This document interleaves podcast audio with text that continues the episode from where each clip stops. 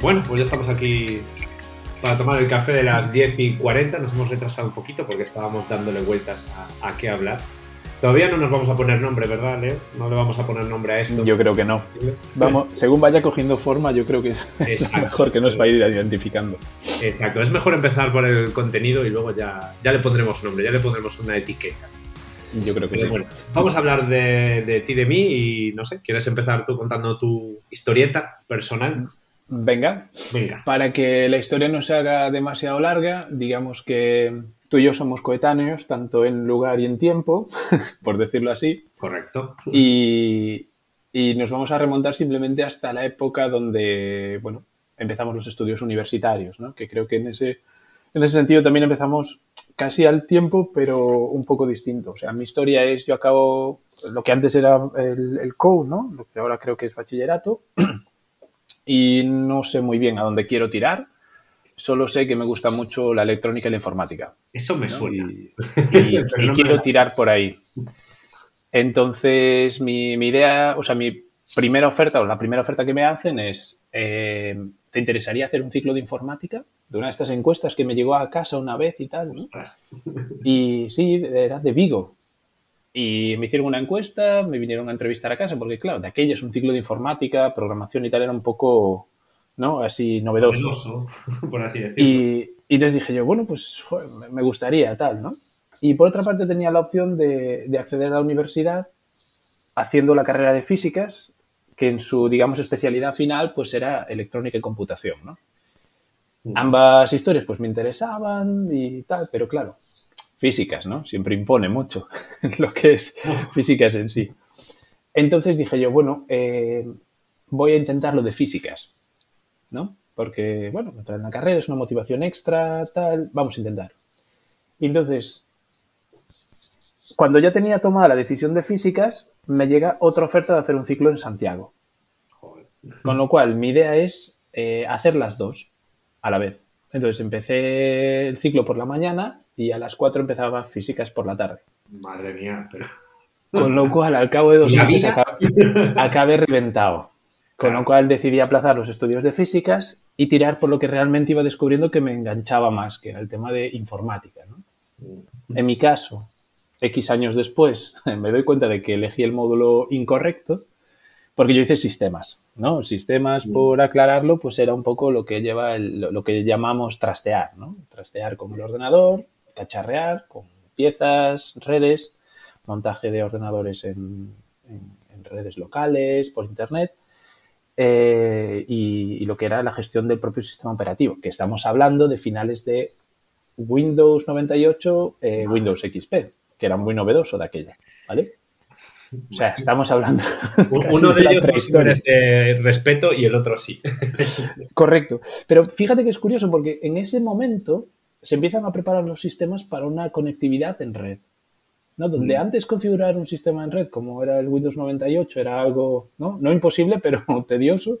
Y ya esas cosas ya las traía mucho más actualizadas e implementadas lo que era el Windows XP. ¿no? Y a partir de ahí, bueno, todo lo que ya sabemos. Para no salirnos del tema, yo intento hacer el ciclo y la carrera a la vez, no sale y me centro en el ciclo salgo, el, eh, o sea, acabo mi ciclo, me encanta la informática, pero empiezo a descubrir la punta del iceberg, porque empiezo a sentir curiosidad por lo que son las páginas web, ¿no? Cómo se crean, qué, qué se pone y tal. Entonces, empiezo a descubrir que esto se puede programar. Y cuando descubro que se puede programar, eh, me empiezo a preguntar cómo se puede programar. Y entonces es ahí donde dices tú, "Mm, elegí el ciclo equivocado, porque tendría que haber elegido el de programación. Bueno, yo no creo que sea equivocado, sino, oye, es un aprendizaje que quizás no le saques tanto partido como le podrías haber sacado a haber hecho desarrollo de aplicaciones, pero nunca, no creo que caiga eso en saco. No, no, no. Si, si al final no te digo que sean complementarios, sino que es en plan un poco hacia dónde van tus gustos o cualidades ¿no? o intereses. Sí. Porque si no te interesa tanto lo que es una configuración en red, lo que es ¿no? el tema tal, pues y te interesa más lo saber cómo genero un sistema, cómo genero una página, cómo genero una aplicación. Al, al fin y al cabo yo no lo veía como cómo puedo generar algo, sino cómo puedo, digamos, resolver un problema. Es decir, ¿cómo puedo ofrecer mis productos? ¿Cómo puedo enseñar lo que yo hago a otra gente? Pum, pues con una página de internet. ¿Cómo puedo eh, hacer que un proceso que tengo que hacer todos los días 20 veces en el ordenador y me lleva, no sé, suponte media hora, pues hacer un programa, una rutina, que eso me lo haga y, me ahorre tiempo al fin y al cabo, ¿no? Y, era un poco ese mi pensamiento. Por eso decía, jolines, si pudiera conseguir automatizar algo, pues eso sería como un, ¿no? Un boom, por decirlo así. Y entonces, bueno, seguí con el, acabé mi ciclo y yo sigo con, mis hobbies de programación. Páginas web, algo en Visual Basic y algo, bueno, empezaba ya con programación orientada a objetos. Y a lo cual me llega el punto de acabo las prácticas del ciclo y me dice, bueno, ¿y ahora qué? ¿Acabo ya mi formación o intento tirar por otro lado? Entonces vuelve la idea de la universidad. Venga, vamos a intentarlo ahora más en serio en físicas. Empiezo en físicas otra vez.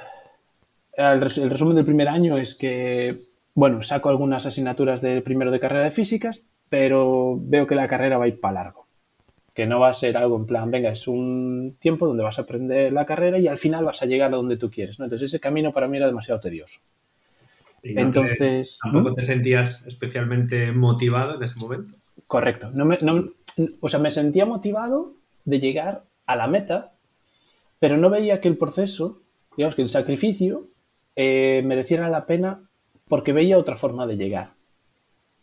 Entonces, claro, eh, pensando mucho, digo, jolines, si lo que a mí realmente me gusta es pues, resolver puzzles, por decirlo así, ¿vale? Pues eh, estas cosas no solo tienen que ser con temas estrictamente de física o de matemáticas o estadística o cosillas así, ¿no? Entonces es cuando me empieza a salir de casualidad eh, temas de estudio de mercado, temas de marketing, temas de investigaciones y tal. Y dije, oye, pues esto también tiene, tiene su gusanillo, ¿no? Pues no es solo resolver problemas de cuánto, ¿no? Dos más dos, ¿cuánto podría ser?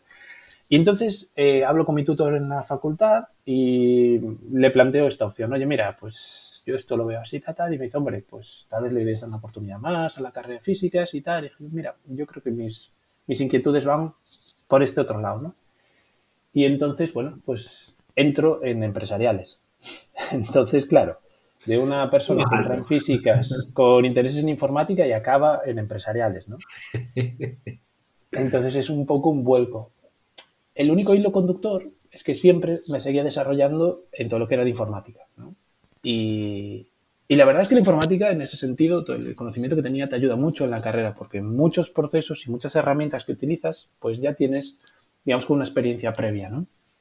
Te adaptas mucho mejor, aprendes mucho mejor y utilizas herramientas que otra gente no, no sabía. No es que no pudieran usarlas, sino que bueno, las desconocían simplemente. ¿no?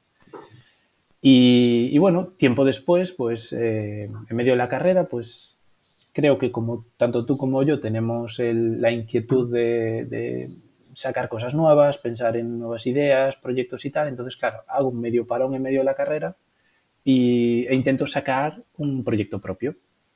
Entonces, no le dedico todo el tiempo a la carrera, sino que me dedico un poco a desarrollar un proyecto que es una creación de nuevos canales de marketing y conectividad con empresas y etcétera, etcétera.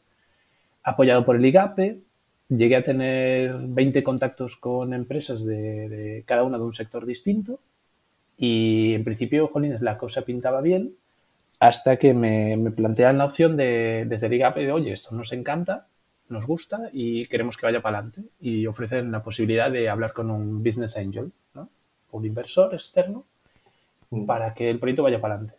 Y entonces, bueno, mi socio y yo, pues nos lo pensamos y la verdad llegó un punto, por inexperiencia o por lo que fuera, que nos acojonamos.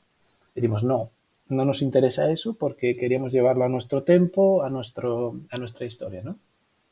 Y entonces, bueno, decidimos rechazar esa, esa, oferta y bueno, el resultado es que tiempo después pues decidimos dejar el proyecto porque teníamos otras prioridades ¿no?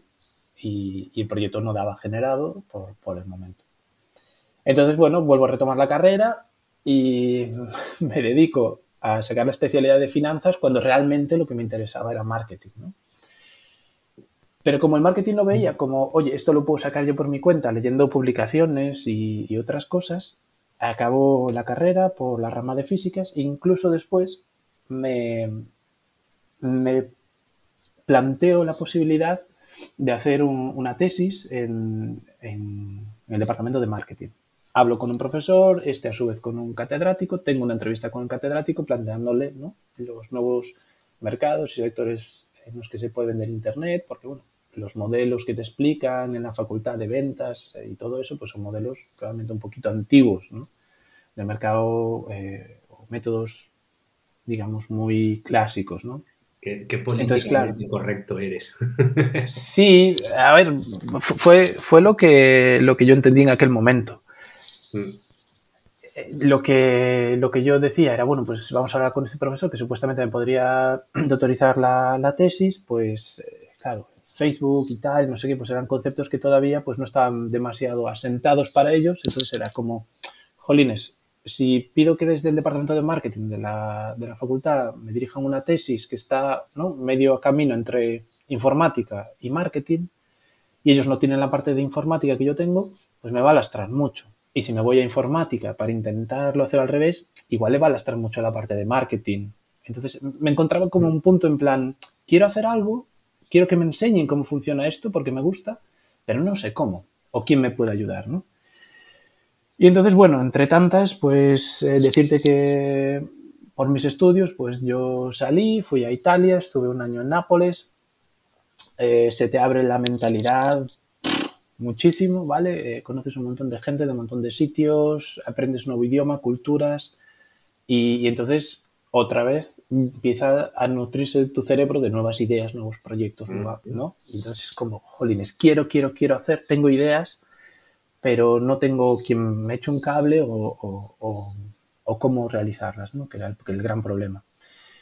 Entonces, bueno, eh, yo me planteo pues un poco mi futuro, entro en una relación y esto acaba en que yo me acabo mudando a, a Alemania y en Alemania pues todos esos planes que tenía, todas esas ideas y proyectos pues se van al garete porque la prioridad está en hacer vida aquí. Entonces, aprender el idioma, aprender cultura, integrarte y encontrar un trabajo para sobrevivir. Entonces, bueno, ese proceso obviamente lastra mucho todo lo que yo había pensado, ¿no? Em, creo que no, no hace falta decir que el, idioma alemán no es uno de los más fáciles para aprender. Entonces, eso pues no, abre, no abre las mismas puertas o por lo menos a la misma velocidad que uno piensa cuando, cuando se, se terminan los estudios y dice, pues me voy a enfocar al mercado español, en España, Latinoamérica, etcétera, etcétera. Entonces se va todo frenando un poco. Bueno, el caso es que acabo mi curso, entro a trabajar en una empresa y entro en el departamento de marketing de una empresa, ¿vale? En un sector totalmente nuevo para mí, que no conocía para nada, que es el sector de venta de neumáticos online. Y es en plan, wow, ¿qué hago yo aquí, no? Y, es como, a, nivel español, los neumáticos, pues puede haber varios tipos, puede tal, pero no se llega a la especificación que hay aquí, porque aquí necesitamos tener neumáticos de verano, neumáticos de invierno o mixtos. Eh, por, por la climatología española no necesitas estar cambiándolo. A no que vivas en la sierra y tal. El caso es que aquí hay una ley que te obliga a cambiarlo. Entonces, claro, hay un mercado muy, muy importante este, en, este, en este producto y en este sector. Entonces, claro, tú pasas a entrar de un mercado que no conocías para nada, ni qué números mueve, ni qué productos tiene, a estar metido en un departamento de marketing donde estás haciendo análisis de mercado, dónde se están moviendo los productos, qué productos que son totalmente nuevos. Y es en plan que te viene una avalancha, ¿no? Yo, por lo menos me, siento así. Y, y, entonces es como, wow, pues realmente, ¿no? Estoy haciendo un poco lo que quería. Estoy este pensamiento de física es de me gusta resolver los puzzles, porque al fin y al cabo estoy estudiando los informes y estamos mirando en qué nichos, sectores o a través de qué canal se puede canalizar mejor la, inversión financiera, que esta es mi parte de, de, empresariales, y lo estoy conectando todo en el mundo del marketing online, ¿no? de la interactuación con el usuario final, etcétera, etcétera, que era pues como mi interés hobby de, de muy principio, ¿no? Entonces, X años después, a través de, mi evolución un poco de altibajos en la carrera, estudios a nivel personal y todo, pues me llega el momento en el que estoy. Y, en el momento en el que estoy, pues la verdad me encuentro cómodo en la, situación en la que tengo. Tengo una pequeña empresa de marketing online y nos dedicamos un poco pues a todo esto que yo quería dedicarme, ¿no? De estudio del sector, proponer soluciones desde la experiencia que ya tengo o tenemos junto con mi socio a, a, los clientes pues que quieren dar ese pasito, pues vamos a internet o ya tengo una página de internet, ¿cómo puedo mejorarla? O quiero sacar una herramienta para esto, etcétera, etcétera, etcétera. ¿no? Y es, bueno, el, es un mundo complejo, el mundo del marketing online, porque cada país funciona de una forma distinta. Entonces, bueno, esa es un poco mi, mi historia, ¿no? De, de, en cuanto a los estudios y, y a dónde he llegado. Claro. Entonces, es no, decir que lo, los caminos del Señor son inescrutables, que es una frase muy, muy típica que se dice. Sí. Que al final es un poco a, a, lo que has llegado, que es un poco lo que buscabas, pero a lo mejor quizás no por el camino que te hubieras imaginado. No, mira, yo te digo una cosa. Eh, cuando nosotros teníamos que elegir la opción ¿no? de ciencias o letras en el colegio, obviamente para mí era ciencias, ciencias, ciencias. O sea, yo lo hice con química, eh, no me acuerdo ahora mismo, química, física, geología, o sea, las ciencias puras, ¿no? Nada de, de, mixtas. Y entonces, claro, esa era siempre mi mentalidad. Y el inglés, bueno, ahí estábamos, ¿no? ¿Qué me diría a mí? Que X años después, pues tengo que hablar entre inglés, italiano y alemán y español, todo así mezclado. O sea, en mi vida, yo no me considero una persona que tenga talento para los idiomas, sino, como digo yo aquí en Alemania, yo soy una persona que voy a la panadería y consigo que me den el bollo de pan que quiero. O sea, es, es, un ejemplo eh, un poco tal. Su, superviviente. Eh, sí, sí, porque bueno, aquí se tiene la problemática que aquí tienen un montón de tipos distintos de pan y en cada panadería le llaman de una forma distinta. Entonces, oye, mira, el este, pero a la derecha dos para atrás, eh, tal, ¿sabes? El que tiene esto por encima. O sea, creo que esa es un poco también la, la mentalidad de, de, la persona que, que quiere emprender, ¿no? O sea, no que sea emprendedora, porque el concepto de, ah, es emprendedor, se hace o se nace, el emprendedor.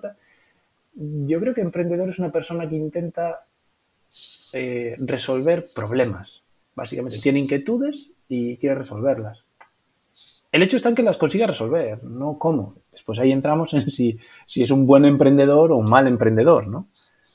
Pero bueno, creo que... Esa... Ya te quieres meter en, en, en harina con cosas de, de definir qué es, un, qué es ser una persona emprendedora. Es algo muy amplio y, y, yo creo que la, la, gente, bueno, se ha comunicado de una manera que la gente piensa que el emprendedor es el, ese que sale de la nada y consigue una empresa que unicornio que vale más de mil millones y no creo que sea... Ese, ese es el emprendedor que más, se, que más se nota pero el que menos se ve quizás es el que emprende a otros niveles quizás más pequeños y que tiene muchísimo valor igual. Pero bueno, perdón, continúo. No, no, no, o sea, para nada quería meterme en ese tema, ¿no? Pero estoy de acuerdo contigo que es un mundo totalmente muy, ¿cómo decirlo?, muy poco definido. Aunque haya definiciones académicas de lo que significa realmente un emprendedor, creo que un emprendedor es, es un concepto muy subjetivo.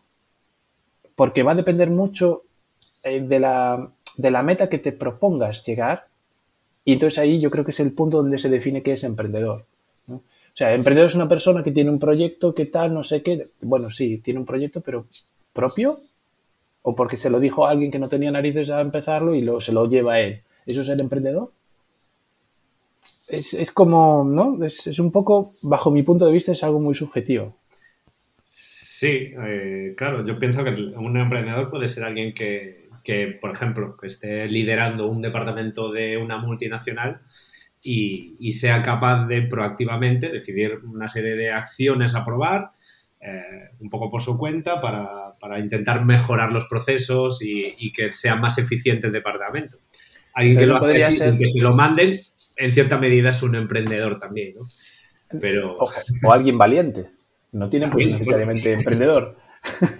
También el señor... O iluso. Félix, decir. Este señor que se tiró desde la estratosfera sí, sí.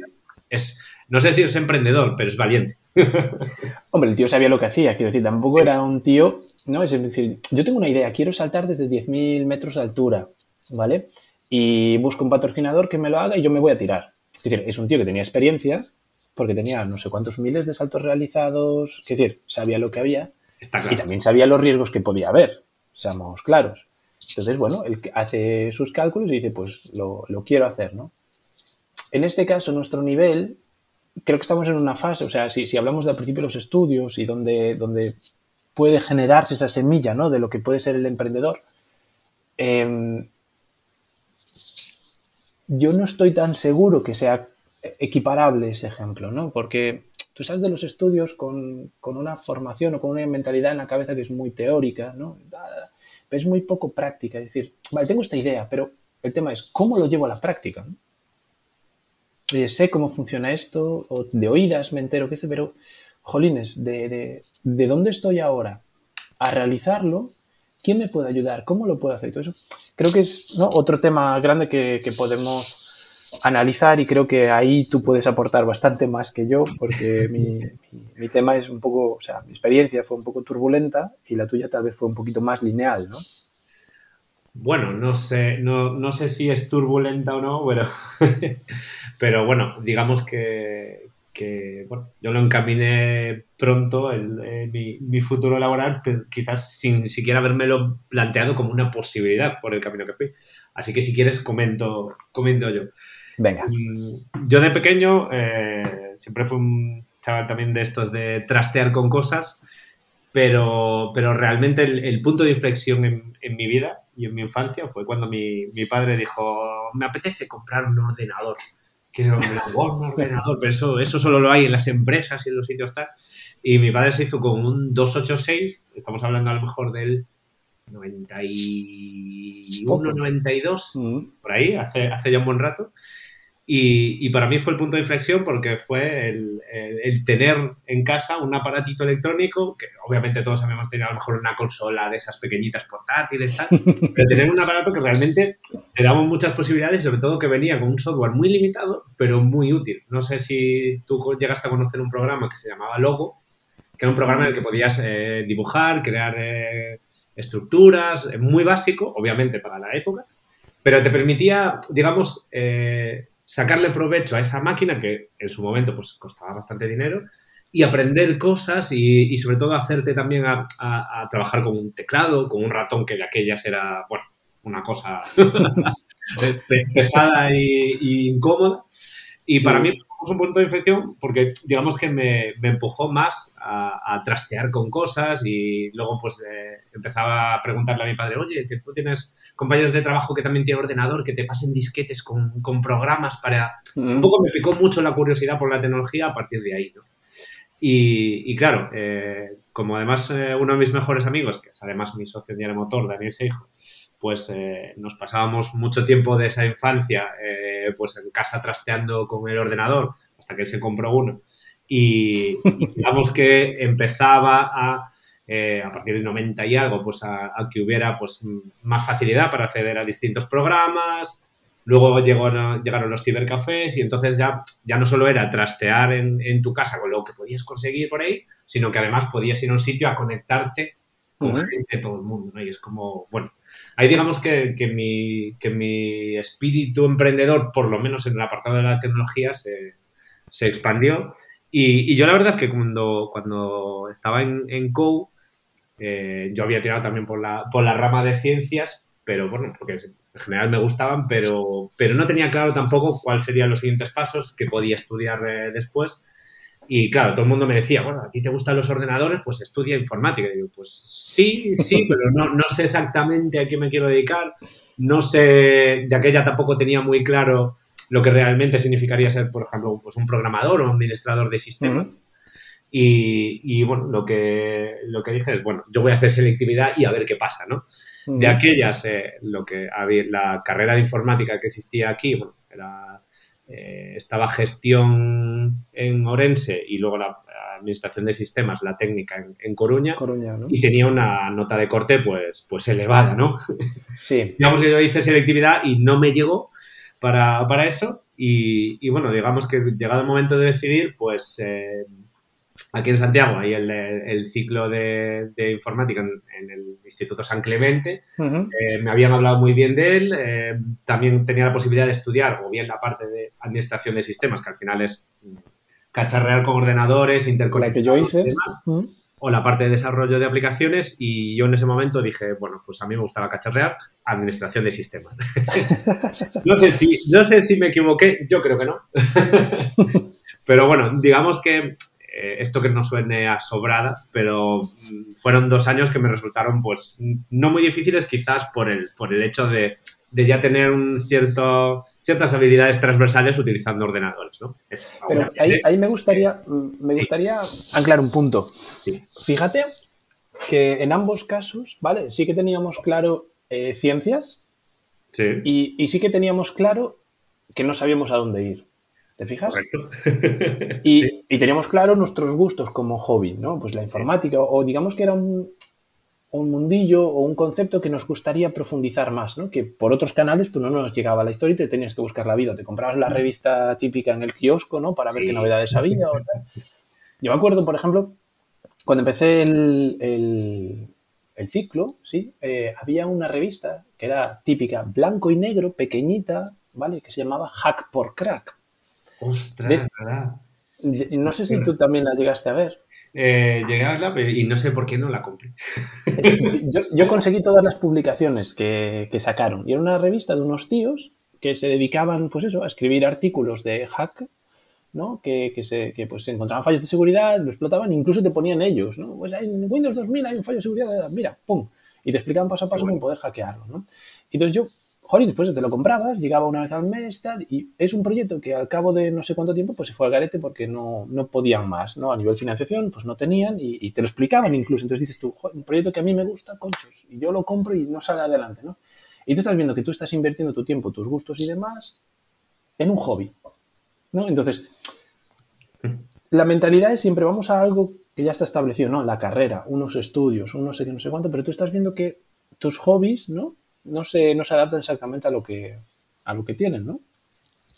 Sí, sí, en ese sentido, bueno, eh, hablando de mis hobbies, aparte de lo que es eh, cacharrear con, la tecnología, eh, y así introduzco la siguiente parte. A mí me, me gustaban mucho los coches, quizás más, no, no, tanto por el, por el tema de la competición, que es un, como un tópico, ¿no? La gente que le gusta los coches siempre le gusta todo el tema de, de rallies, de, de Fórmula 1. A mí esa parte no me gustaba tanto, pero sí me, me encantaba lo que es el, producto de los coches, la, la, maravilla mecánica que había detrás de, ellos, los diseños tan chulos de, pues, de, los deportivos y yo en mi, en mi casa he llegado a tener muchas maquetas de, de burago, de estas de metal, de, coches que me encantaba. Y de hecho conservo unas cuantas en, en la oficina por, por cariño, ¿no? Eh, pues eh, eso nos lleva a que eso, eh, estaba, terminé el ciclo de, informática y, bueno, digamos que volví a la pregunta de ¿y ahora qué? ¿Y ahora por dónde, por dónde tiro, no? Y, bueno, es lo típico que siempre la, gente que te rodea, que obviamente te, quiere, te quiere aconsejar lo mejor posible, pues te empuja sin siquiera plantearse por qué puedes no querer decidir ir por un camino o por qué puedes no tenerlo claro y después de dos años tirando por un camino, seguir sin, sin tenerlo claro. A mí todo el mundo, todos mm. mis, eh, amigos, mis padres me decían, oye, eh, lo típico, ¿no? Si la universidad te va a abrir unas puertas, eh, aunque no lo tengas muy claro, este camino pues ya lo conoces, ya trasteas mucho, te gusta, ya hiciste un ciclo, digamos, que parecía como que lo lógico para todo el mundo era que continuase hacia, hacia una carrera. Y entonces pues yo dije, pues, pues bueno, vamos a probar, ¿no?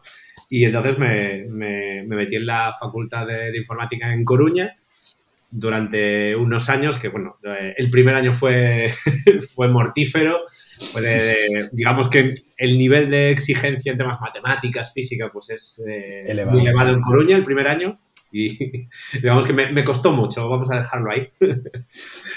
y, bueno, la verdad, eh, aquí quiero poner un, puntito sobre la, Facultad de Informática. Eh, por lo menos en lo que es esa, esa carrera, eh, había una, una, sensación de que, bueno, como estaba, digamos que era casi la única referencia, porque la de Orense quizás era más, tenía menos eh, no, quiero decir menos valor, pero sí que estaba mucho más valorada en la Facultad de, Coruña. Em, la gente que entraba allí entraba con un enfoque de súper competitivo que nos recordaría casi a Silicon Valley. digamos que la reputación de Coruña era, era distinta a la de Orense, ¿no? Claro, y, bueno, eh, vamos a dejarlo ahí. ¿no? Y, en Coruña además había un ecosistema de, empresas, eh, de consultoras informáticas, que mm. digamos que, daba también una, una salida más o menos asegurada, en plan, terminas la carrera y hay una serie de empresas aquí que suelen coger eh, recién graduados, entonces, claro, eso sumaba a que todo el mundo quisiera ir a, a, Colonia a estudiar, ¿no? Pero lo que sí yo notaba es que había ese espíritu competitivo a niveles de, que no se favorecía pues el, intercambio de apuntes ni... Correcto, sí. a mí me costó mucho hacer amistades allí y no sé si tenía que ver un poco con eso, pero, pero bueno, yo llegó un momento en el que dije, vale, llevo más o menos tercio de la carrera, eh, se habilitó la, carrera, la misma, la parte técnica, la de tres años en, Santiago. Yo, como mi familia y mis amigos estaban en Santiago, pues dije, pues venga, voy a, voy a moverme a Santiago, ¿no? Y entonces hice ese movimiento y digamos que a partir de ahí empezó a, cambiar todo, porque por esas épocas, eh, cuatro amigos, entre los que me encontraba yo, eh, estábamos cada fin de semana quedando para tomar, pues lo típico, unas cervezas y estábamos hablando todo el día sobre coches. Todo el día hablando de coches, hablando del producto, de las novedades, de las cosas eh, que se comunicaban en los espacios que había para, el motor, que básicamente eran eh, pues revistas especializadas y, unas muy pocos minutos de, los telediarios y demás. Y no nos gustaba nada de eso, no nos gustaba cómo se comunicaba y, y digamos que dijimos, anda, nosotros eh, estamos hablando todo el día de esto, eh, tenemos conocimientos como para plasmarlo en un sitio que sea visible, en una web, ¿por qué no lo hacemos? Y ese es el, nacimiento de Diario Motor. Me lo cuento porque, porque la gente me dice, ah, qué bien, un negocio rentable y tal, y seguro que os costó arrancar, eh, tuvisteis que invertir dinero. Y yo, pues sí, 40 euros. Invertimos 40 euros para, para coger un hosting y luego el resto lo hicimos todo absolutamente nosotros. la parte técnica ya la podíais suplir, digamos, eh, con, los conocimientos. Y, digamos que, bueno, eso empezó eh, única y exclusivamente como, un hobby, sin ni siquiera ver en ese momento eh, posibilidades de, hacer algo profesional, ¿no? Cada uno estábamos avanzando y terminando nuestros estudios, con lo cual ni siquiera nos, nos habíamos planteado nada en ese sentido y porque tampoco conocíamos cómo eh, hacer negocios por Internet, ¿no? Para ponerlo un poco en contexto, el nacimiento de Diario Motor, estamos hablando sobre el 2004, por ahí, tres. En principios de 2005 fue cuando, cuando, cuando tuvimos la, idea y decidimos dar el paso y digamos que publicamos nuestro primer artículo, si no recuerdo mal, el 28 de marzo de 2005. Uy, pues eh, dentro de poquito estáis de aniversario, ¿no? Sí. joder, ¿qué, ¿qué, lo iba a decir, no? Mm. Eh, entonces, claro, eh, yo estaba estudiando aquí en Santiago la, carrera y digamos que en mis ratos libres, en momentos que no tenía, que tenía un hueco entre clases, pues, pues ¿qué hacía? Pues escribía de coches. Sin tener mucha idea, o sea, conocía productos, conocía conocía cómo estaba un poco el mercado, pero no tenía ni idea de escribir. Tenía un poco de sentido común y una ortografía básica. y digamos que nos, lanzamos un poco a, escribir y, yo siempre digo, eh, está muy bien el eh, talento, que es una cosa como así como muy genérica, está muy bien la motivación, pero importa mucho lo que llaman el time to market, el llegar en el momento adecuado. Hmm. Y para mí fue la clave, una de las claves de que Diario Motor se convirtiera en lo que es eh, hoy, que es medio referencia con muchos millones de usuarios que nos leen eh, todos los meses. Era el momento, era, era la, época en la que se empezó a, generalizar la conexión a Internet, se comenzó a generalizar el consumo de contenidos a través de, Internet. Ahí los, los, grandes medios que, estaban en papel pues empezaron a hacer cosas en, en la red pero surgió este fenómeno de, digamos, eh, de, la, de, las webs sencillas que se actualizan diariamente, que eran los blogs. Y, y Diario Motor, de hecho, nació como, como, un blog. El hecho de que se empezase a generalizar es lo que, hizo que, bueno, que, que, la gente estaba ansiosa por consumir contenido pues, de, una manera rápida y además distinta, porque intentamos hacer algo muy distinto a lo que eran los, telediarios.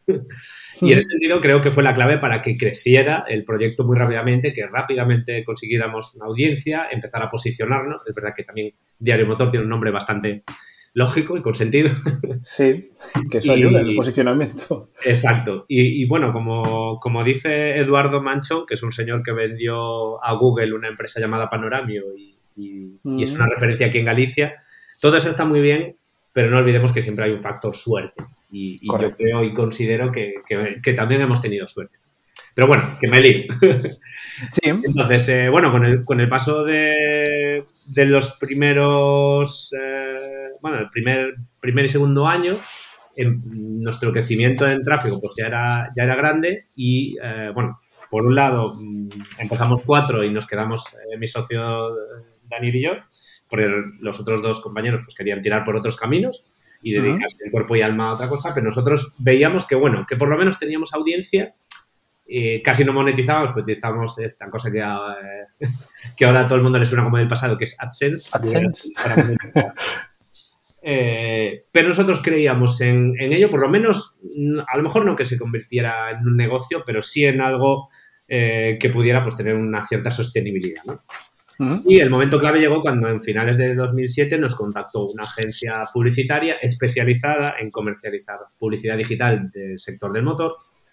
Eh, y, básicamente dijimos, vale, vamos a avanzar por aquí y vamos a intentar dar un paso profesional en ese sentido. Por lo cual empezamos a trabajar con ellos, vimos que, eh, bueno, pues había una cierta rentabilidad y decidimos ya dar el paso a eh, contratar a más gente para generar contenidos y empezar a ver, a crecer, a ver por dónde se podía tirar, ¿no? Estamos hablando de 2008. Eh, eh, a partir de ahí, bueno, mi socio Daniel pues eh, empezó a trabajar en una red de, blogs que no sé si te sonará, que es Weblos SL. Pues no. que quizás no es tan conocida, pero sí es conocida, sí son conocidos parte de algunos de sus medios como Se Ataca o como Pasión sí, porque bueno, eso también fue un conglomerado, ¿no? Que empezaron como independientes y después se unieron. Eh, y bueno, eh, Daniel empezó a trabajar ahí y digamos que, íbamos compaginando. Yo empujaba a Diario Motor y él eh, trabajaba en, Motor Pasión y en ambos casos lo que estábamos haciendo era aprender a realmente a, ser capaces de congeniar los contenidos que hacíamos con lo que estaba buscando la gente. Porque realmente en un inicio nosotros publicamos lo que nos apetecía o las novedades iban cayendo y ya está. Pero vimos que eh, a través de Google la gente hacía unas búsquedas, había unas tendencias y nosotros aprendimos a generar contenidos para, en base a... para, llegar a esas tendencias, ¿no? Y aprendimos qué era posicionar en Google una, página, cómo, cómo elegir las palabras adecuadas a la hora de hacer un, contenido y eso hizo también que, nuestro crecimiento siguiera, siguiera hacia arriba, ¿no? Y con esto nos ponemos, eh, bueno, voy a saltar mucho porque si no esto podemos entrar a un nivel de detalle muy loco.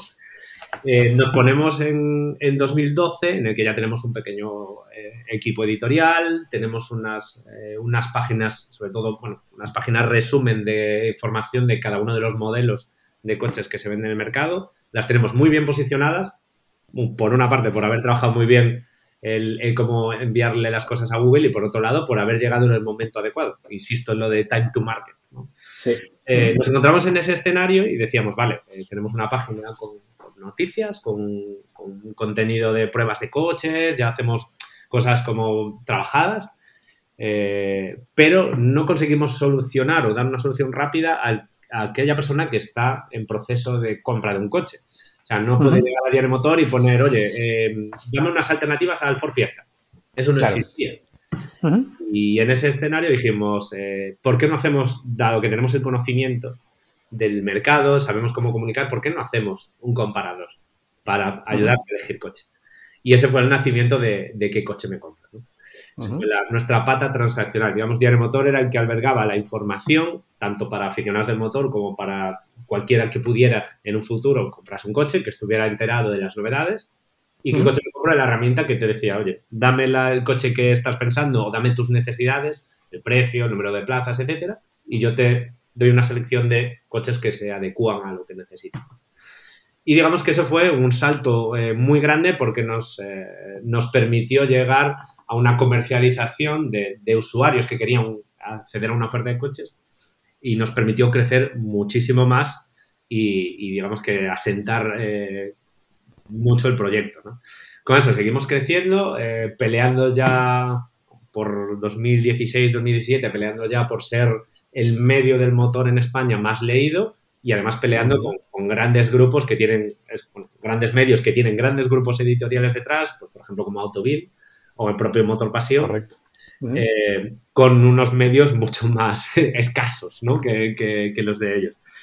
Y, eso nos ponemos en 2017, en el que, eh, año en el que establecimos eh, relaciones con ADS Lezón, que estaba interesado en ADS Lezón, bueno, para el que no lo conozca, es un grupo de medios especializado en tecnología que, bueno, digamos, analiza y hablan de la tecnología a un nivel muy bueno y con mucho volumen de audiencia. Y esto me interesaba en abrirse a una pata del motor, ¿no? Y llegamos a un acuerdo y entraron en, el accionariado de, Diario Motor, también con el enfoque de, eh, bueno, eh, automoción, el automóvil y la tecnología tienen mucha relación. Sumando los dos seguro que podemos eh, generar mucho más, ¿no? Y bueno, digamos que ese fue otro empujón más que, bueno, nos llevó a, a convertirnos en, en, el líder de manera recurrente casi todos los meses, porque está muy peleado, no todos los meses, pero sí que a día de hoy peleamos por ser el, el, primero en audiencia y lo que sí que nos, eh, nos, nos convirtió en, un negocio rentable en el que hay que trabajar muchísimo porque la competencia es muy grande, porque básicamente debemos de, de, de Google, de las tendencias de búsqueda, pero que, pero que, bueno, que tiene mucho futuro, que es sostenible y que tiene capacidad de crecer, a pesar de que ahora mismo las ventas de coches no estén en el mejor momento. No. Pero bueno, que, bueno, así, como resumen rápido. Eh, pero creo que es, creo que es importante el, hecho, ¿no? Pasa en los deportes, pasa en todo, yo creo, que es el concepto de no es solo llegar, sino mantenerse, ¿no? Y el, simple hecho de que vosotros podáis estar, como tú dices, ¿no? En esa lucha feroz mensual, de estar luchando por la primera, segunda, tercera posición, creo que, dice bastante de lo, de lo, relevante que es para vosotros y, cómo realmente eh, cada empresa enfoca, digamos, ese éxito de una forma distinta, ¿no? Porque puede ser que tu competidor más directo pues esté en la posición 2 y tú en la 1, en función de qué métricas mides, naturalmente, ¿no?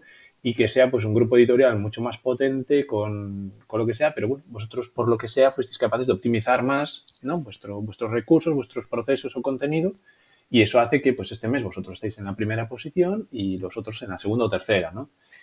Y, bueno, creo que eso... ¿Mm? Sí, hay muchísimos eh, factores ah, ahí. Eh, uno de los que creo que ha sido clave es, haber controlado la tecnología eh, desde el minuto uno. Es decir, yo durante muchos años fui el, CTO, el, el, que llevaba la tecnología en el motor, y para mí era, o sea, era una parte casi, casi tan clave como el contenido que hacíamos. Para mí mm. estaba la tecnología, el contenido que hacíamos y sobre todo trabajar mucho la distribución. Y hay una, hay una frase que, me gusta mucho en inglés, seguro que ahora no la pronuncio bien, que es eh, Content is the king, distribution is the queen. Es decir, es tan importante generar un buen contenido como saber distribuirlo. Y, y, en ese sentido trabajamos muchísimo para que Google nos quiera, nos dé visibilidad a lo que hacemos, Trabajamos en un momento mucho cuando, cuando Facebook era capaz de derivar tráfico a tu web, pues lo trabajamos mucho y conseguimos mucho tráfico. Y ahora estamos, eh, bueno, desde hace dos años nos abrimos a crear contenido en, YouTube, a hacer eh, vídeo. y, y, ahí, bueno, yo siempre también lo digo, Google es el primer buscador del mundo, YouTube es el segundo. Correcto. Entonces, al final, es totalmente de acuerdo. hacer con buen contenido que llegue a que, o sea, que, que esté eh, hecho en el lenguaje del que te va a leer o ver. Y eh, lo segundo es que seas capaz de distribuirlo y, llegar. Y muchas veces hay que, hay que bueno, arriesgarse, probar muchas cosas, eh, hacer muchas pruebas, medirlas. Y en ese aspecto también otra cosa asociada a la tecnología es, esa mentalidad de todo lo que hagamos, experimentos que hagamos, medirlos y aunque mm, el cuerpo a veces pide tomar decisiones en base a, la experiencia o a lo mejor a, la intuición, es mejor tomar siempre eh, decisiones basadas en datos. ¿no? Y en ese sentido también hemos sido muy, muy nos llaman paranoicos de los datos. bueno, pero puede ser por deformación profesional también, ¿no? Eh, sí. Yo creo que ahí también es, importante, perdón que te interrumpa un momento, pero creo que juega también, eh, por lo menos desde mi parte de la experiencia que tengo, eh, un, tercer punto, ¿no? Y es no es solo que Google te quiera, no es solo que los usuarios quieran tu contenido, ¿no? Porque al fin y al cabo estas dos cosas sí que van un poco juntas, sino también que el, que el usuario, digamos que tenga un interface muy fácil e intuitiva y se reconozca con ella. ¿no? Y que, es lo que nosotros llamamos también el user experience, en el sentido de cómo interactúo con esta publicación o cómo puedo interactuar con, esta plataforma, en este caso, pues eh, Diario Motor, ¿no? Y, ahí vamos a lo que, por ejemplo, hace Apple, ¿no? que invierte ingentes cantidades de dinero a nivel diseño solo por saber si el botón va a ir un poquito más redondeado o menos, o tiene este efecto, o izquierda o derecha. ¿no? Creo que esas tres cosas son las, las, claves principales donde bueno, pues eh, hoy en día por lo menos eh, hace que un, que un producto funcione, todo orientado a Internet, obviamente. Sí, a ver, para mí, lo, bueno, lo estaba englobando dentro de la tecnología. Eh, es verdad que a lo mejor no, no, estaría dentro, pero esa experiencia de usuario y ese que sea todo fácil, no siempre digo, tiene, tiene que ser, tener también un poco de bonito, pero sobre todo tiene que ser fácil y que cualquiera, incluso que no, no navegue de forma regular, sea capaz de entender qué, está haciendo y qué puede hacer, ¿no? Y, ahí también hemos puesto muchos, muchos esfuerzos. Contamos con una persona experta en, User Experience, que es, el, que es, el que se dedica a hacer el, diseño, colocar el botón donde tiene que ir, con el diseño que tiene que ir, ¿no? Y, yo creo que eso, haber puesto el foco ahí es, muy importante. Es muy importante. Y, sobre todo, obviamente, pues, eh, pues eh, aparte de eso que hablaba de experimentar y de tener esa mentalidad de, hacer distintos, distintas pruebas y medirlas, eh, yo creo que, es, que, también ha sido muy, muy importante haber probado distintos formatos de, a la hora de comunicar. Nosotros estamos haciendo artículos pequeños, luego hicimos artículos en distintas secciones, por ejemplo, las pruebas de coches, pues en distintas partes Hemos probado artículos breves muy enfocados al que busca precio. Es decir, al final eh, es una prueba continua y es la manera que, hemos visto de, aprender. Obviamente, y aquí cito un, libro que me parece muy interesante siempre que, es, que te quieres meter en esto de emprender, que es The Lean Startup, que te hace muchas enseñanzas. Es un señor de Silicon Valley que aprendió a base de tortas también. Y una de las enseñanzas que hace es, es experimenta, prueba pero siempre enfoca una prueba de manera que si todo sale mal, te puedas recuperar. Es decir, eh, las, pequeñas pruebas, sabiendo el coste que, vas a, invertir y sobre todo, en el peor de los casos, ¿qué es lo que va a pasar? Si lo tienes controlado y es razonable, lánzate a hacer la prueba. Y, todas las pruebas que hagas, eh, hazlas abarcando lo máximo posible y falla pronto. Porque porque fallar tarde puede significar gastar mucho más. Correcto. Y en ese sentido, creo que es otra mm, parte de nuestra filosofía que nos ha llevado al punto en el que estamos ahora. Mm. Sí, sí, creo, que es, creo que es interesante también aprender estrategias, ¿no? como en este caso, de, otras experiencias o de otros sectores. En mi caso, por ejemplo, a, la hora de una inversión o de tomar riesgos, ¿no? cuando, cuando decides tomar un camino u otro, eh, me veo también muy influenciado por el hecho de, lo que aprendí en, la, rama financiera, ¿no? Es decir, cuando hablamos de inversiones en bolsa o cualquier tipo de, productos financieros, eh, yo siempre tenía en cuenta una, cosa, ¿no? Cuando lo hablaba, pues con profesores o tal, creo que es más importante el concepto de no cuánto quiero ganar, sino cuánto estoy dispuesto a perder, ¿no? ¿Cuál es mi stop loss? Es decir, ¿cuál es mi nivel al que yo diga, eh, aquí mm, doy por abortado el proyecto. No, no, no, no puedes seguir más para abajo de esto. ¿no? A nivel pérdidas, pues lo puedes considerar como financiero, como en tiempo o lo que sea. ¿no? Si este proyecto no funciona en los próximos dos meses, tres meses, tres semanas, ¿no? pues lo doy por abortado y siguiente. Creo que eso es mucho más difícil de definir que cuánto quiero ganar. ¿no? O hasta dónde puede llegar este proyecto. Totalmente. Me, me encanta esto que comentas porque me está recordando el eh, uno de los sesgos que, tiene el ser humano por defecto, que es el sesgo de aversión a la pérdida, en el sentido que, y, es aplicable a muchas cosas, no solo a negocios, en el que has invertido mucho en, eh, un proyecto, eh, que puede ser desde una pareja hasta un negocio, o sea, Correcto. Muy, es generalizable a muchas cosas, has invertido tanto que aunque veas que, que, la mejor decisión objetiva es eh, no seguir por ese camino, cerrar la empresa o terminar la relación, eh, como has invertido tanto, no quieres tomar esa decisión, aunque la ves lógica, porque sientes esa, esa pérdida como si lo anterior eh, desapareciera y todas las cosas buenas que ha tenido, insisto, o una pareja o un negocio, se vayan a perder. En caso del negocio, bueno, puedes perder dinero, pero es muy probable que hayas aprendido un montón. Eh, ya no solo eso. Es, eh, lo tenemos ahí y, cuesta mucho ser capaz de dejarlo a un lado y decir, voy a probar, pero si llego a estas métricas negativas, es, es, el momento de parar y hacerlo. Es muy complicado. Es que te digo porque pasa lo siguiente también, ¿no? Que es eh, que viene después. Quiero decir, esa decisión que si tú la limitas o la, metes en una cajita, ¿no? Que dices, pues va a tener estas dimensiones de, ¿no? Gente, beneficios, ingresos, etcétera, etcétera. Y se sale de eso, pues es algo que ya no puedes controlar. Porque no, no, tú definiste unos límites y esto se está pasando estos límites. Entonces eso puede llegar que condicione al futuro, es decir, a otros proyectos o otras decisiones, ¿no? Porque digamos como que te ves un poco hipotecado por esa, o, lastrado por esa cosa que se ha salido de tus márgenes. Entonces, cuando pasas a un mundo en el que no lo puedes controlar, pues es como, uy, pues ahora, ¿no? Este proyecto pues dio pérdidas de 20.000 euros, por ejemplo, y, y, esto me lastra las finanzas generales porque estos 20.000 euros tenía pensado meterlos en, en, contratar a alguien, en publicitarme aquí de otro proyecto, ¿no? Mm. Entonces creo, creo que es importante el hecho de que puedas limitar o cuantificar hasta dónde puedes llegar porque eso te va a poder permitir tomar otro tipo de decisiones o para otros proyectos o para reactivarlo o lo que sea, ¿no? O directamente para cerrarlo y venga, a ver qué pasa.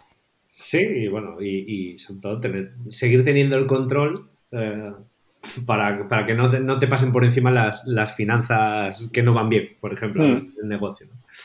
Sí. Y, y, en ese sentido, eh, bueno, yo, eh, por terminar mi, parte de, historieta, eh, la, digamos, la parte de, informática no es la única formación que tengo, porque, bueno, eh, creo que con mi espíritu de, abarcar muchas cosas y de probar muchas cosas, hace unos años, mm, una vez que ya, bueno, pues que teníamos a, a en, en, Diario Motor y, y digamos que estaba todo más asentado, teníamos recursos y una estabilidad muy grande, eh, a mí el cuerpo me pedía hacer otra cosa, dejar un poco de lado lo que llevaba haciendo tantos años y, probar otro camino.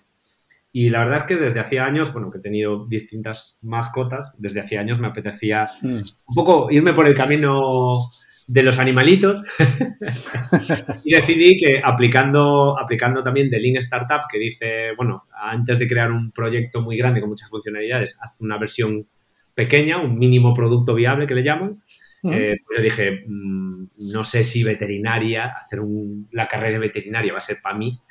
Eh, ¿Qué tal si probamos con la versión, la demo, que es ser auxiliar técnico veterinario?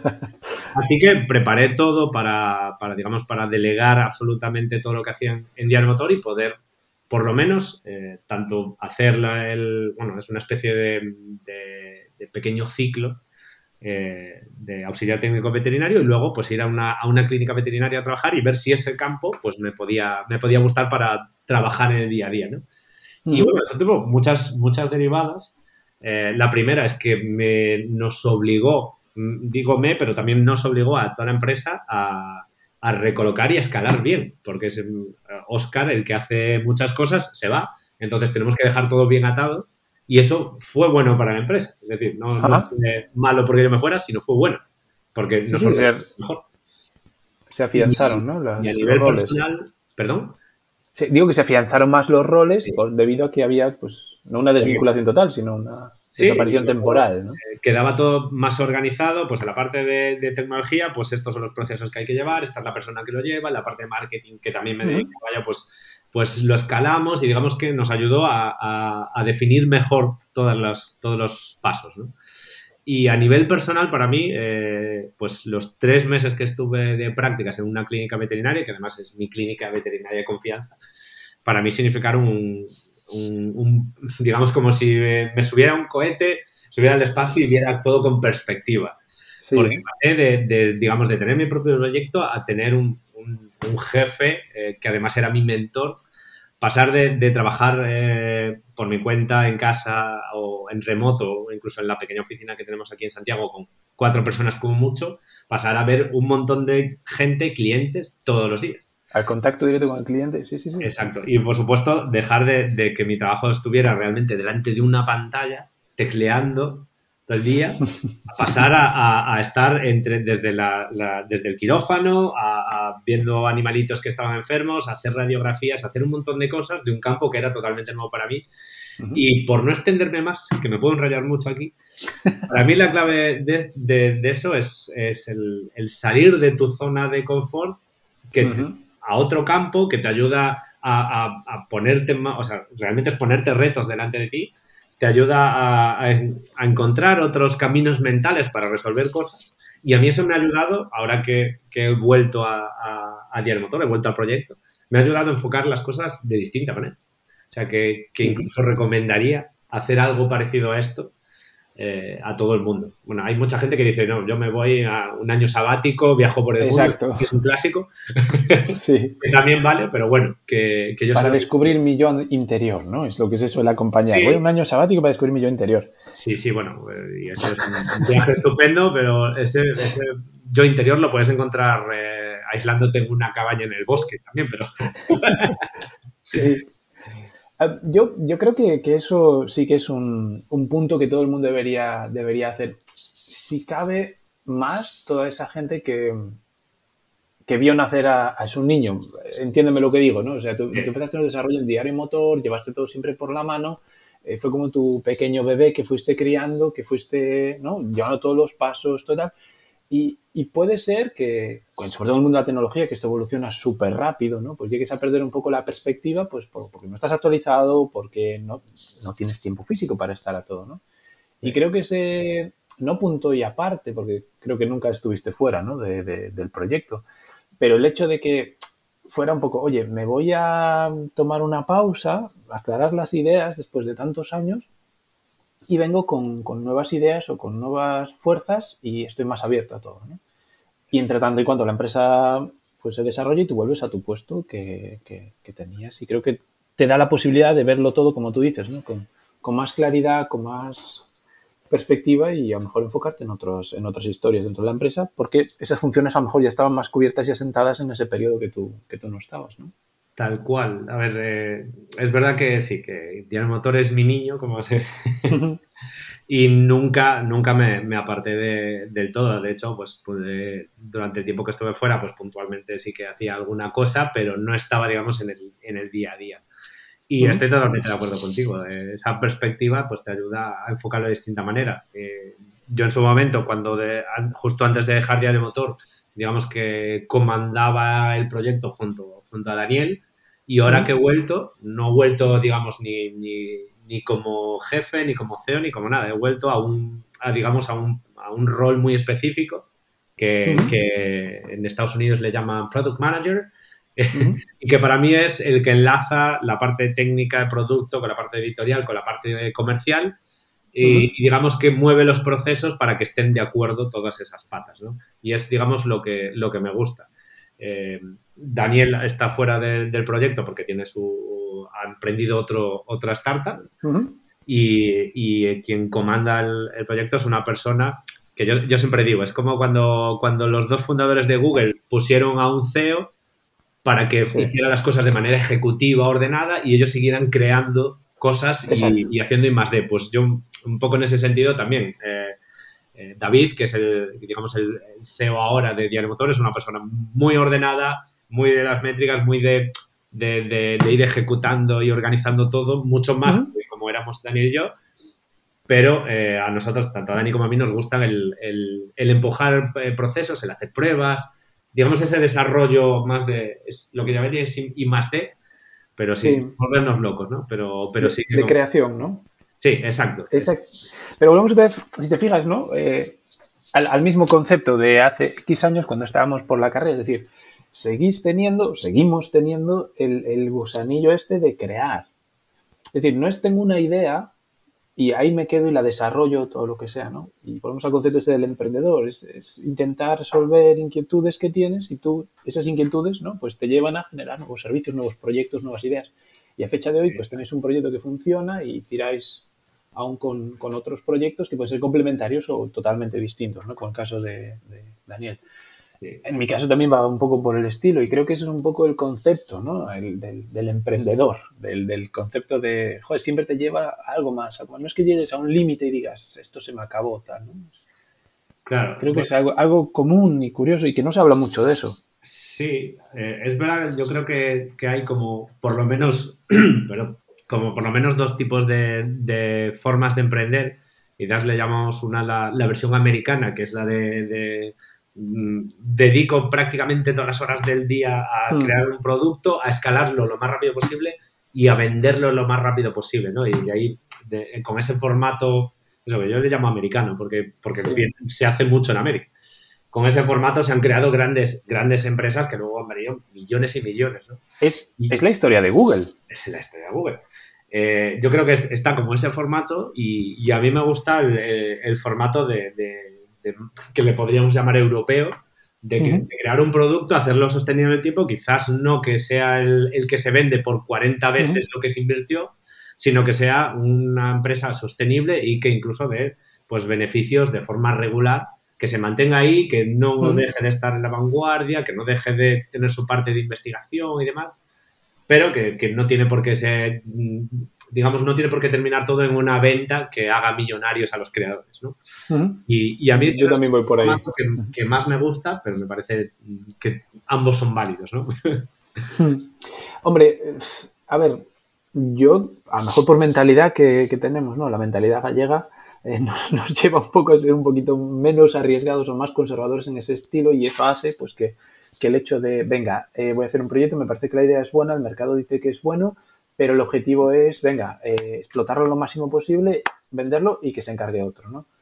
Creo que nosotros somos más en plan, venga, vamos a darle forma y vamos a ir, pues, eh, desarrollándolo en función de lo que nos diga el mercado. Y parece que estar atentos al mercado, cómo evoluciona, qué es lo que quiere y, y eso hay que dárselo. ¿no? Y lo, lo que no quita además que, que no se sigan ciertas prácticas que yo considero importantes, que si, si tú eres el creador de, del, del proyecto, eh, que seas capaz tú también de delegar, que, que no siempre es Mm. fácil, y muchas veces es porque como yo sé, lo he creado y sé hacer todo, eh, pues lo voy a seguir controlando, voy a seguir controlando cada uno de los procesos.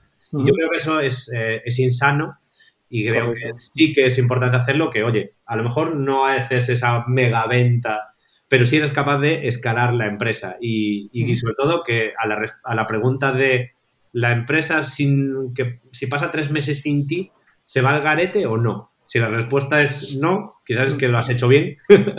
si la respuesta es sí, es que quizás deberías escalar un poco más. No porque no vayas a estar, sino porque que puedas rodar y, y ser capaz de, de seguir teniendo su parte de, de- de innovación y su parte de, de abrir nuevos caminos sin que tengas que estar tú. Obviamente tú puedes estar ahí aportando valor, pero creo que ser capaz de dejar una empresa escalada, aunque sigas empujándola, creo que es, eh, es importante y creo que aplica a casi todo. ¿no? Evidentemente, pues luego, oye, que hay emprendedores que han creado pues pequeñas empresas que realmente no son fácilmente escalables y que son más bien, bueno, autoempleo y, y, oye, nada, no tiene nada de malo, pero si puedes, creo que lo, que lo, lo bueno es poder escalar y eso, que, que, que siga creciendo, que tú puedas aportar valor, pero que si no estás, que siga ahí, ¿no?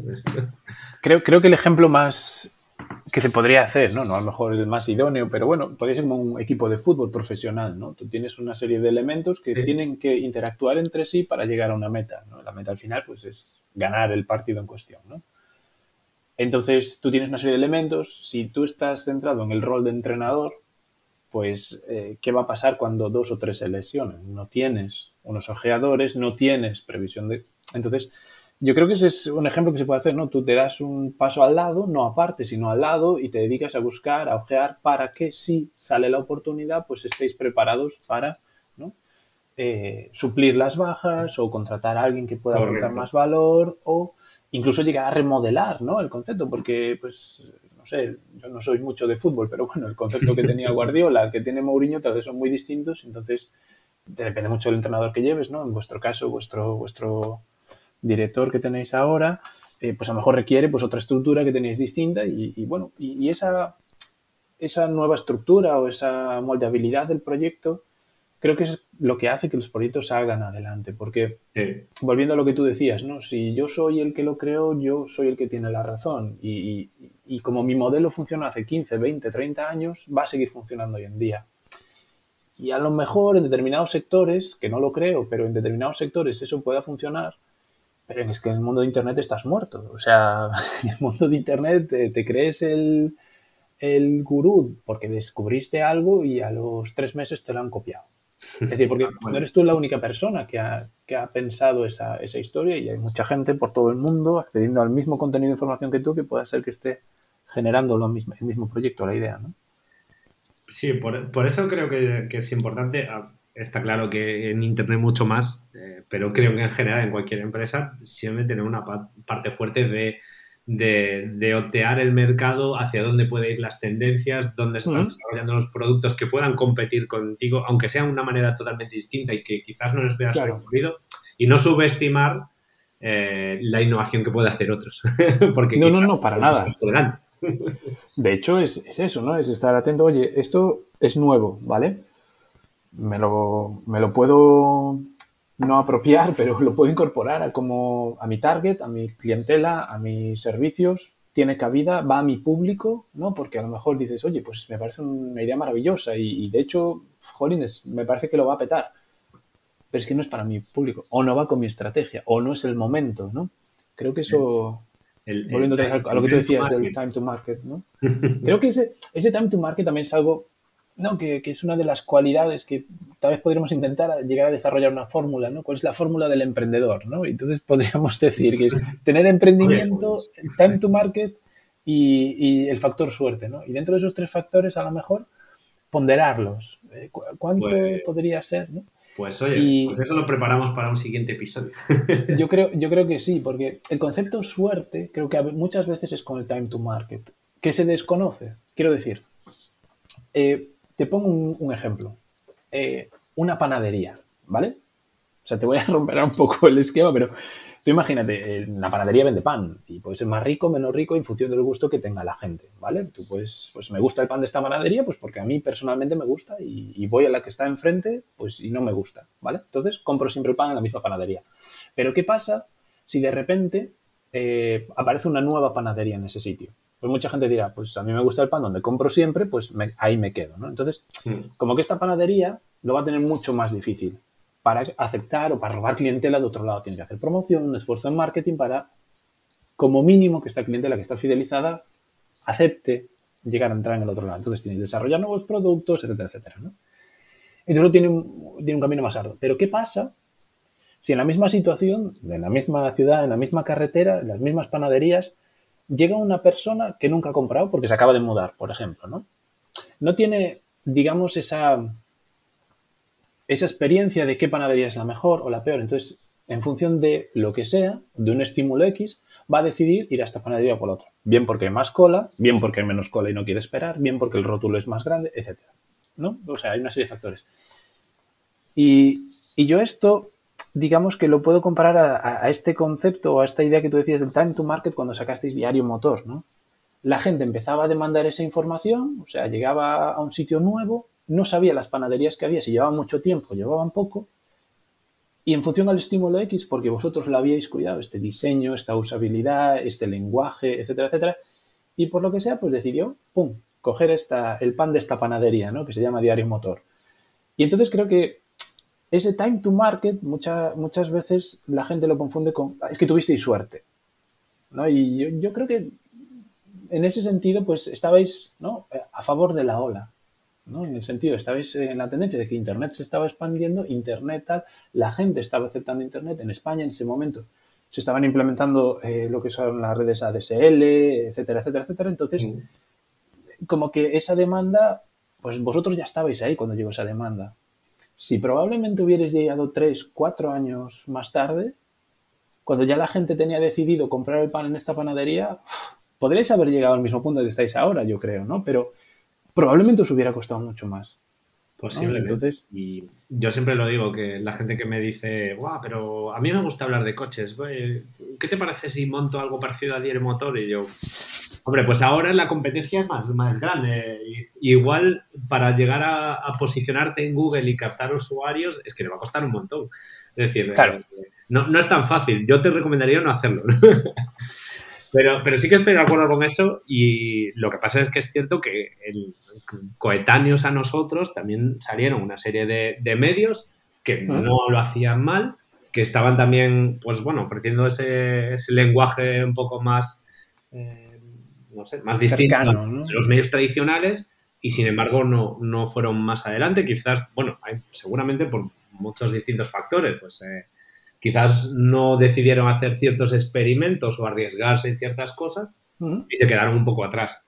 Entonces, bueno, no sé si llamarlo eso suerte o, estar avispado, ¿no? Pero, pero es verdad que el, time to market, quizás mucha gente lo, no sé, lo, lo piense internamente como si fuera la suerte y seguramente no, pero un factor suerte independientemente de todo existe. Y, correcto, correcto, sí, sí, estoy de acuerdo. Entonces, bueno, mm, pero evidentemente todo suma, el, talento, la motivación y, la mentalidad abierta es súper importante. Pero oye, me ha, gustado mucho lo que planteas de la fórmula de emprendedor, yo creo que, nos da para, hablar mucho sobre eso. Y bueno, sí. seguro que podemos hablar mucho de, la, gestión de, equipos, eh, de lo que es trabajar en remoto. Bueno, creo que aquí nos podemos expandir mucho pero será para, para otro caso. Para otros. Sí. Lo que sí, para, para cerrar el, bloque este, me gustaría eh, preguntarte una cosa. Eh, después de tu carrera, ¿no? después de la formación de la carrera, ¿cambió tu forma de pensar sobre a dónde querías ir o la idea hacia dónde querías comenzar a caminar? Bueno, como mientras estaba con la carrera, pues eh, mi, proyecto, que al final es lo que le motiva a uno, pues estaba empezando a andar y demás. Eh, lo que sí tenía claro es que no quería dedicarme a lo que, bueno, a lo que se suele dedicar el, eh, las personas que salen de la carrera, pues normalmente analistas de programadores, arquitectos de sistemas informáticos, etcétera. Yo sabía que no quería dedicarme a eso, aunque es cierto que he hecho mucho de eso en Diario Moto la arquitectura de la web, el, hacer la programación eficiente, todo eso lo he hecho, pero lo he hecho para mi producto y para mi proyecto, no para otro. Entonces, eh, en ese sentido, lo que sí me dejó claro la carrera es que me dio unas habilidades que me sirvieron para mi proyecto, pero no me, no me gustaría tener que dedicarlas a proyectos de otros. Sí, totalmente de acuerdo. En ese sentido, ¿qué, eh, ¿qué planteamiento sacaste después de, en mi caso era un pelín más complicado porque yo tenía claro que, bueno, te recalcan mucho, ¿no? En, nuestra carrera en concreto que el 80%, si no más, de la gente que acaba nuestra carrera acaba en contabilidad o en finanzas. Y finanzas normalmente, pues en, banca. Y yo tenía claro que eso no me gustaba. No, no me siento cómodo trabajando con finanzas para, para otros, ¿no? Eh, más en el mundo en el que se mueven las finanzas hoy en día. Entonces, para, como yo siempre decía, yo hago la especialidad de finanzas, pero para mí, ¿no? Para, formación interna, pero no para acabar, y a lo mejor muchos me van a matar, pero no para acabar diciendo su tabaco gracias, ¿no? En el sentido de, al final, pues tú eres un gestor de productos de productos de banca, donde la banca te dice, pues mira, esto es lo que ofrecemos al cliente y tú lo que haces es, pues, aconsejar al cliente que dice, pues tengo este dinero, ¿dónde lo puedo invertir? O lo que sea, ¿no? Entonces, realmente ahí lo que puedes eh, aportar tú es muy poquito. Entonces, yo también tenía claro que eso no, lo quería hacer. Entonces, en el campo del marketing, pues sí, me habría muchas más, más posibilidades y como ya había tenido esa experiencia durante el parón, pues de tal, y esto es, esto es un poco lo que quiero, pero que nada tiene que ver con lo que, con lo que venía de la carrera, ¿no? Entonces, yo creo que sí, que, que ha cambiado un poco mi, perspectiva, porque en la carrera pues dices, bueno, marketing, tal, me gusta finanzas, me gusta tal, y bueno, yo siempre tenía esa, semilla del emprendedor, ¿no? Entonces no era seguir carrera, eh, ¿cómo se dice?, de prácticas y después trabajar en la empresa donde tenías las prácticas, es en plan, venga, pues me salgo del rollo y, e intento emprender por, otro lado, ¿no? Claro, tú no, tú no, sentías que, que, tu camino estuviera en ser como una especie de, bueno, de, colaborador en, en un proceso de como industrial, ¿no? Como muy mecanizado, sino que querías algo que, que, creara cosas distintas. Eh, y eso, pues, seguramente es otra de las cosas que, que está en el ADN emprendedor. Yo creo que sí. Bueno, pues. Pero bueno, eh, como decimos para otro día. Eh, hacemos como a distancia el, brindis del café, así como clink. Venga, una, dos y tres. Tenemos que practicarlo un poco más. Bueno, eh, seguiremos, seguiremos con estas conversaciones. Y mil gracias. Perfecto. un placer. Un saludo y nos vemos en el siguiente. En el siguiente. Un abrazo. Venga, chao, un abrazo.